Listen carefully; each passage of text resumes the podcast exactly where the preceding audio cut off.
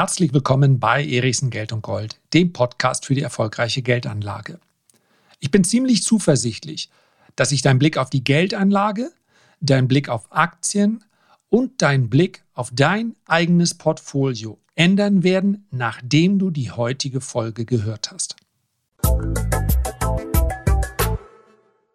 So, zuerst einmal möchte ich mich bei Ralf Boos bedanken. Vielen Dank, lieber Ralf. Du hast mir die Idee zur heutigen Folge gegeben. Ralf Boos ist nicht nur der Foodpapst in Deutschland. Mit Blick auf seine Angebotspalette hat er sich den Titel mehr als redlich verdient, sondern er kennt sich auch mit Aktien sehr, sehr gut aus. Deswegen ist die heutige Folge auch nicht für dich, lieber Ralf. Aber deine Fragen und das Gespräch mit dir waren es, die mich dazu veranlasst haben, die heutige Folge aufzunehmen. Denn was braucht es, um in der Geldanlage, vielleicht auch in anderen Bereichen des Lebens, erfolgreich zu sein? Es braucht ein Vertrauen in das, was ich da tue. Und das gilt insbesondere für die Geldanleger. Denn einer der Fehler vieler Privatanleger schlechthin ist, dass sie ihr eigentlich für die Langfristigkeit konzipiertes Depot wieder und wieder durchtauschen. Warum? weil sie enttäuscht sind von der Performance dieses Wertes, weil ihnen mehr Culpa, vielleicht trage ich auch, und das ist nicht mein Ziel, manchmal dazu bei, weil ihnen andere Aktien vorgestellt werden, weil andere über andere Aktien sprechen, zu anderen Urteilen kommen und weil sie dann nicht ganz sicher sind, ach, soll ich jetzt lieber das im Depot lassen, was ich gedacht habe, eigentlich ist es aber nicht, was ich gedacht habe, sondern ich habe ja gekauft, was der gesagt hat, was ich kaufen soll. Und dann kam ein anderer und hatte was ganz anderes gesagt. Und dann habe ich den Tweet gesehen, dann habe ich das Video gesehen, dann habe ich den, das IGTV auf Instagram gesehen, was auch immer, vielleicht den Podcast gehört, ich hoffe nicht. Und dann bin ich wieder zu einem anderen Urteil gekommen, weil das eben alles nicht meine Urteile waren. Und grundsätzlich mal, ich schneide mir ja nicht vorsätzlich ins eigene Fleisch, grundsätzlich mal spricht natürlich nichts dagegen, einem Experten zu vertrauen, insbesondere wenn er das Vertrauen nicht enttäuscht. Und das kann man in der Geldanlage durchaus in Performance messen. Nicht nur, aber natürlich, die Rendite ist unter dem Strich das, was zählt. Vertrauen fehlt aber allzu häufig, weil ich mir die Gedanken über die Unternehmen, die in meinem Portfolio schlummern in Form von Aktien, weil ich mir die eben nicht selber gemacht habe. Und ich bekomme ganz, ganz viele Zuschriften und ganz, ganz viele Fragen. Wie soll ich anfangen? Wie soll ich mich denn mit der Fundamentalanalyse beschäftigen? Muss ich eine Bilanz lesen können? Wie mache ich das denn? Und ich möchte daher heute auf jemanden kurz zu sprechen kommen, der ja, vermutlich jeden Tag tausendfach zitiert wird. Nein, es ist nicht Warren Buffett. Es ist sein genialer Partner Charlie Munger. Und bitte weiter dranbleiben. Ich weiß, normal, bei einigen geht wahrscheinlich die Klappe runter.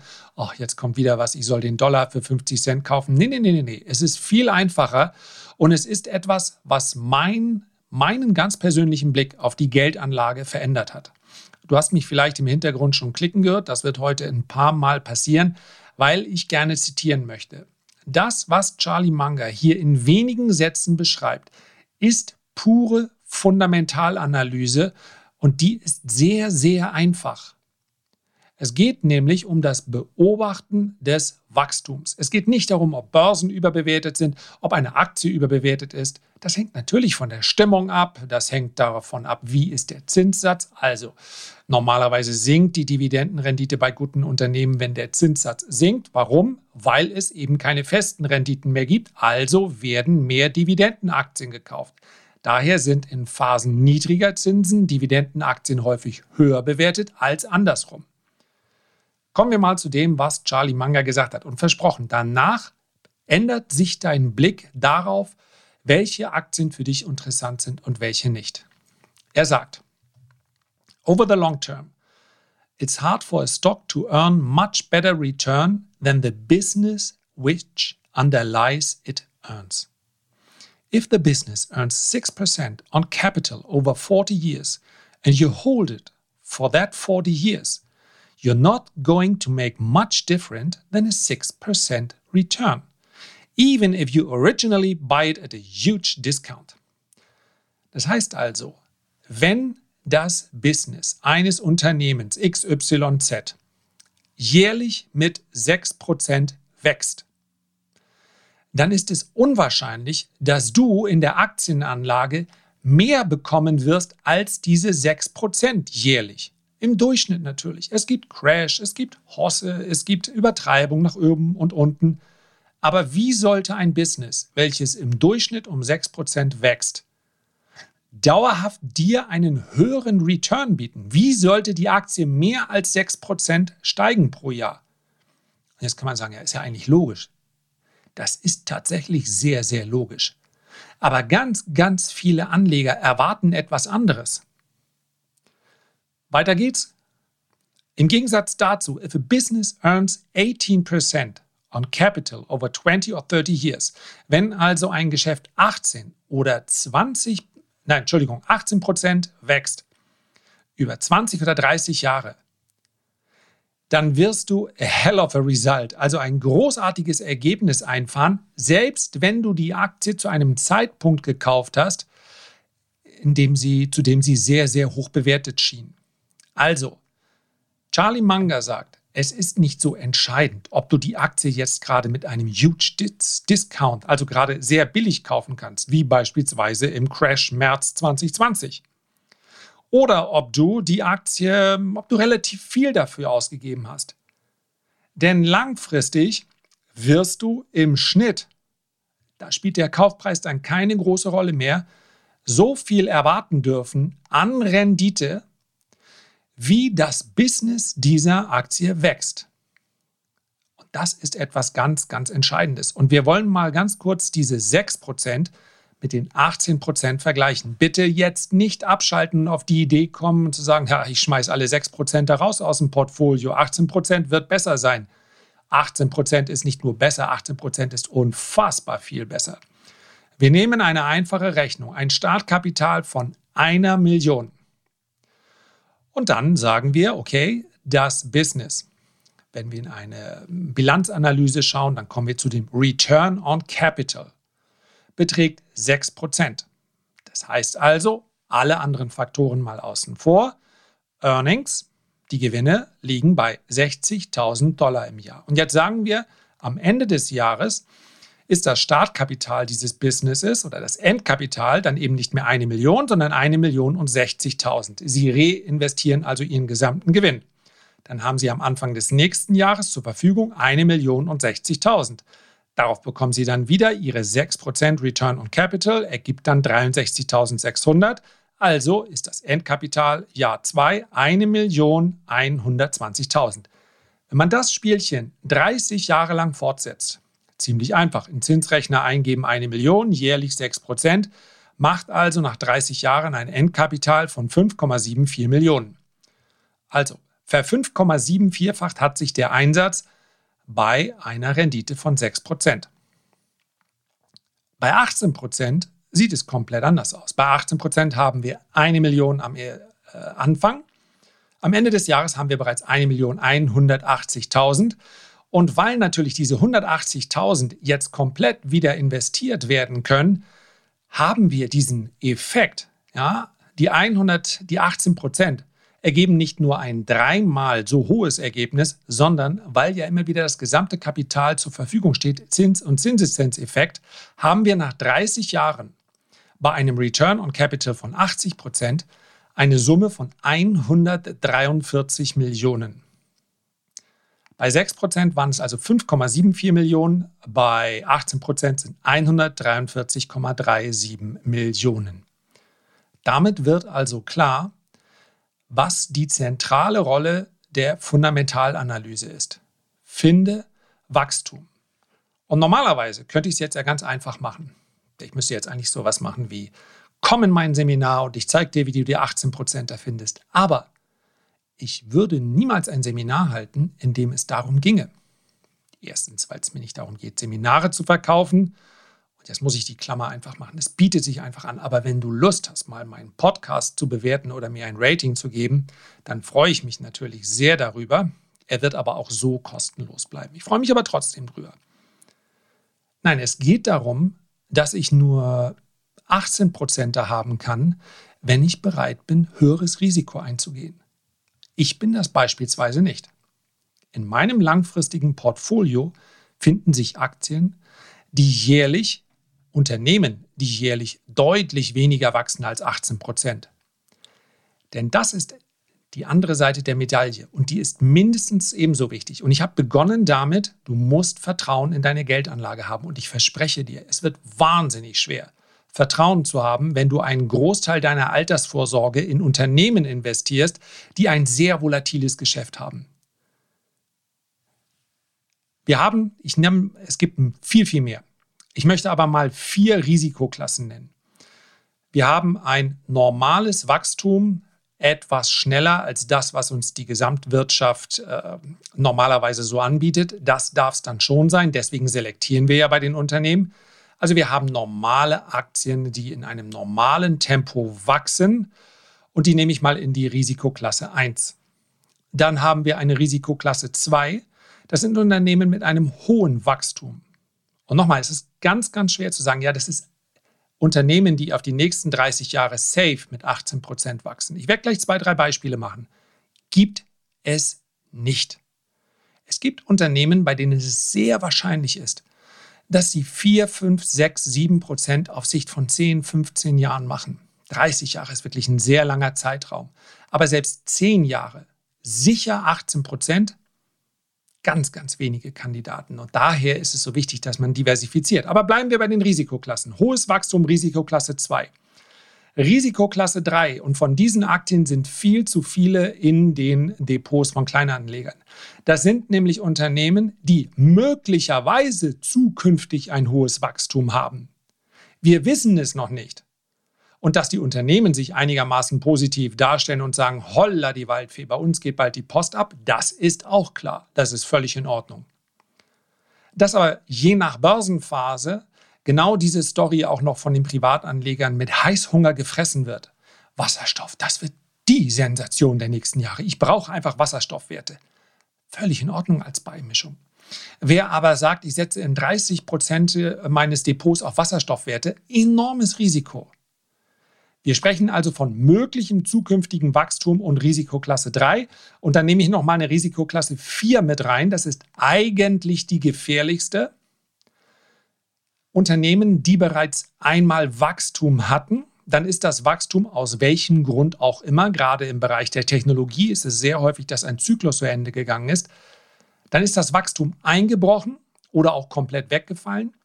Privatanleger schauen aber auf diese Unternehmen und sagen, das war doch schon mal ein tolles Business. Turnaround-Werte.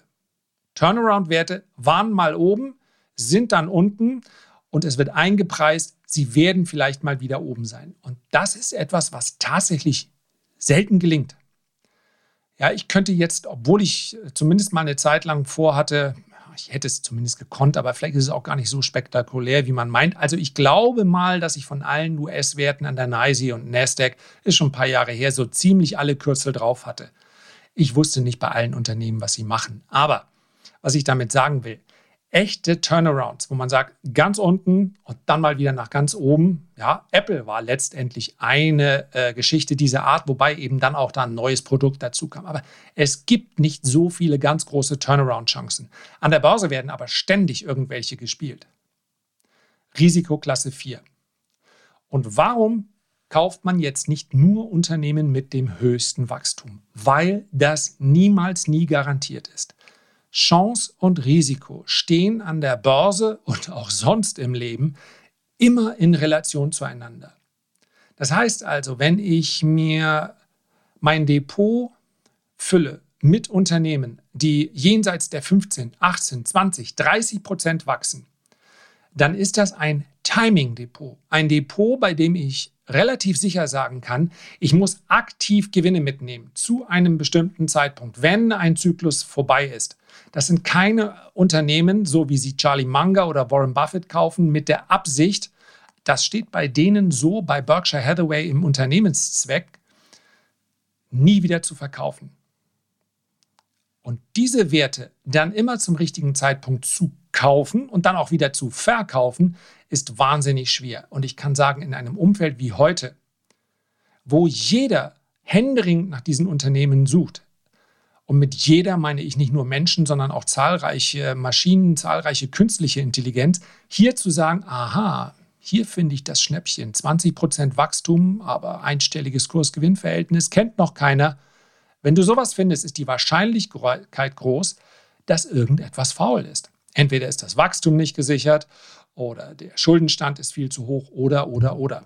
Sorry, habe ich glaube gerade dagegen das Mikro gestoßen. Und ich möchte mal drei Beispiele noch liefern. Wir haben eine Walmart. Ich glaube, in den USA ist das eine der Anlegeraktien schlechthin. Warum? Weil jeder Walmart kennt. Ist also eine riesen Supermarktkette. Und ich habe hier vor mir Makrotrends und schaue mir das Wachstum in diesem Unternehmen seit 2005 an. Es existiert schon viel länger und es ist ein gemächliches, langsames Wachstum. Im Schnitt drei bis in Superjahren mal fünf Prozent. Das heißt also, wenn wir der, den Umsatz nehmen, 2005 bzw. 2006, dann lag der so um 300 Milliarden.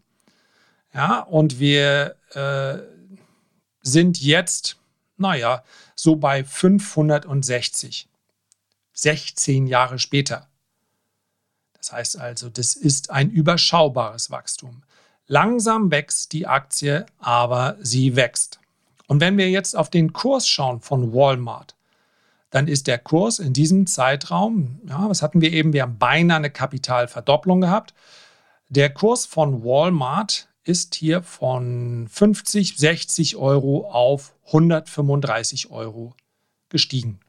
Also, da hatte der Charlie Munger bei Walmart in etwa recht. Die Aktie hat sich in etwa verdoppelt, ist also in etwa in dem Tempo gestiegen, wie auch das, der Umsatz gewachsen ist. Und ich setze jetzt hier einfach mal bei einem Unternehmen dieser Größenordnung, was ja nicht permanent neu expandieren muss, habe ich natürlich jetzt den Umsatz mit dem Gewinn gleichgesetzt. Das ist selbstverständlich nicht äh, korrekt, ja. Aber wir können so in etwa die Größenordnung bestimmen. Und das ist eine Aussage, man wird erstaunlich häufig genau das wiedersehen. In Wahrheit ist Walmart etwas mehr gestiegen, was natürlich auch daran liegt, dass wir jetzt gerade in einem Niedrigzinsumfeld sind. Das heißt also, Aktien sind, werden tendenziell höhere Bewertungen zugestanden. Ja, das sind ja jetzt Umsatzentwicklungen quer durch die Finanzkrise hindurch und so weiter. Das hat eine Walmart nicht großartig gestört. Aber 2007, 2008 war die Bereitschaft, in Aktien zu investieren, also nach der Finanzkrise, deutlich geringer. Und deswegen war natürlich auch der Aufschlag bei einer Walmart-Aktie dann ebenfalls deutlich geringer. In etwa kommt es aber sehr, sehr häufig hin oder und das ist auch eine wichtige Erkenntnis, oder Aktien werden schlichtweg teurer. Und ich möchte an dieser Stelle auch mal, weil es dir mehr bringt, wenn ich über Fisch und Fleisch, nochmal schöne Grüße an Ralf, spreche, bringt es dir mehr, als wenn ich es nur theoretisch mache. Es ist ja bekannt, dass ich bei der Apple-Aktie hin und wieder mal daneben lag mit meiner Skepsis. Das sind allerdings Abrechnungen, die wir erst später machen dürfen, weil es mir ja um die Zukunft von Apple ging. Und Apple ist kein schlechtes Unternehmen. Darum ging es mir nicht. Ich habe nur andere Unternehmen dieser Größenordnung bevorzugt, weil sie mir besser gefallen. Und wenn ich mir den Umsatz von Apple anschaue, dann ist der ja aus dem niedrigen zweistelligen Bereich bei 17 Milliarden. Da sind wir wieder bei 2005 und jetzt sind wir bei 325. Also, ver, was haben wir da? Verzwanzigfacht in etwa. Wahnsinn. Wahnsinnig gut gelaufen. Keine Frage. Darauf kommt es mir gar nicht an. Nur, ich sehe hier eindeutig eine Abschwächung, die es im Übrigen schon mal gab und Apple ist da ganz gut rausgekommen. Also zwischen 2016 und dann sind vier Jahre gekommen, in denen Apple nicht mehr operativ gewachsen ist. Und wenn wir uns jetzt den Umsatz, wir nehmen mal den Quartalsumsatz äh, zum 31.12.2017, der lag bei 88 Milliarden. Und wenn wir jetzt den Umsatz nehmen zum 31.03.2021, dann liegt er bei eine Milliarde höher. Das heißt also, Quarter over Quarter auf Sicht von vier Jahren ist Apple nicht gewachsen.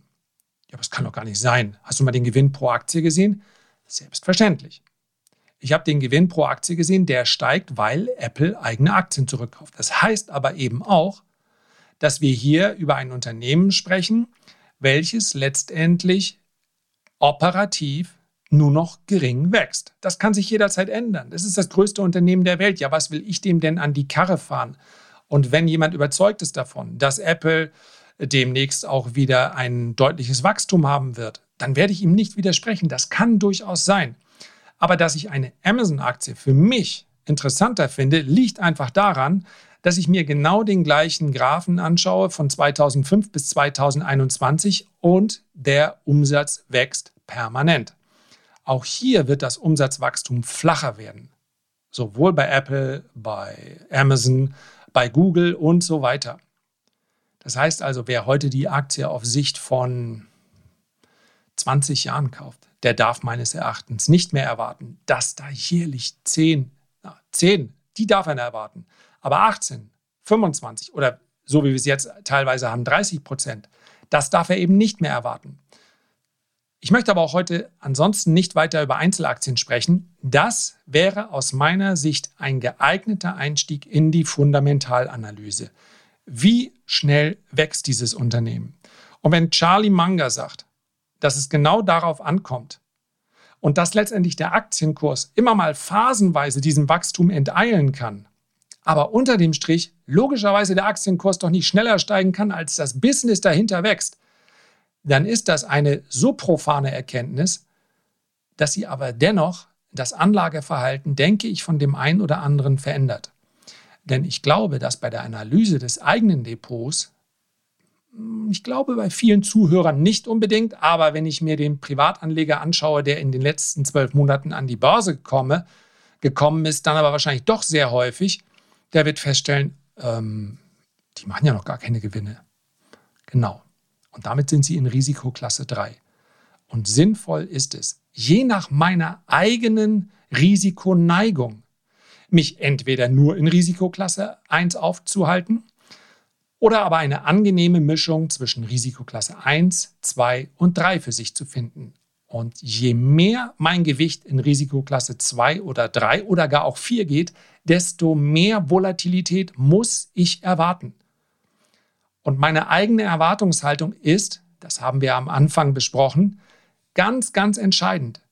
Wenn nämlich das, was ich da mache, permanent enttäuscht wird, dann werde ich wieder da sein, wo der Ausgangspunkt des Ganzen ja gelegen hat. Dann werde ich doch lieber anderen zuhören und dann mal dem und dann mal dem. Und dann bin ich doch wieder gefangen in der aktuellen Börsenstimmung, obwohl ich eigentlich mal gedacht habe, ich wollte langfristig für meine Rente, für meinen Lebensunterhalt später oder was auch immer in Aktien investieren. Also, arbeite an deinem eigenen Vertrauen und das wird dir dann gelingen, wenn du die Unternehmen, die in deinem Portfolio sind, wenn du sind, wenn du sie dir ganz genau anschaust und wenn du auch in etwa eine Vorstellung dafür hast, ist das eigentlich ein sehr riskantes Portfolio oder bewege ich mich hier im defensiven Bereich? Das wäre mein Vorschlag für einen ersten Ansatz der Fundamentalanalyse, ohne gleich jede Bilanz auseinandernehmen zu müssen. Herzlichen Dank für deine Aufmerksamkeit. Ich freue mich, wenn du dir die Zeit nimmst, ein Feedback oder einen Kommentar zu hinterlassen. Und am allermeisten freue ich mich wie immer, wenn wir uns beim nächsten Mal gesund und munter an gleicher Stelle wiederhören. Bis dahin alles Gute, dein Lars.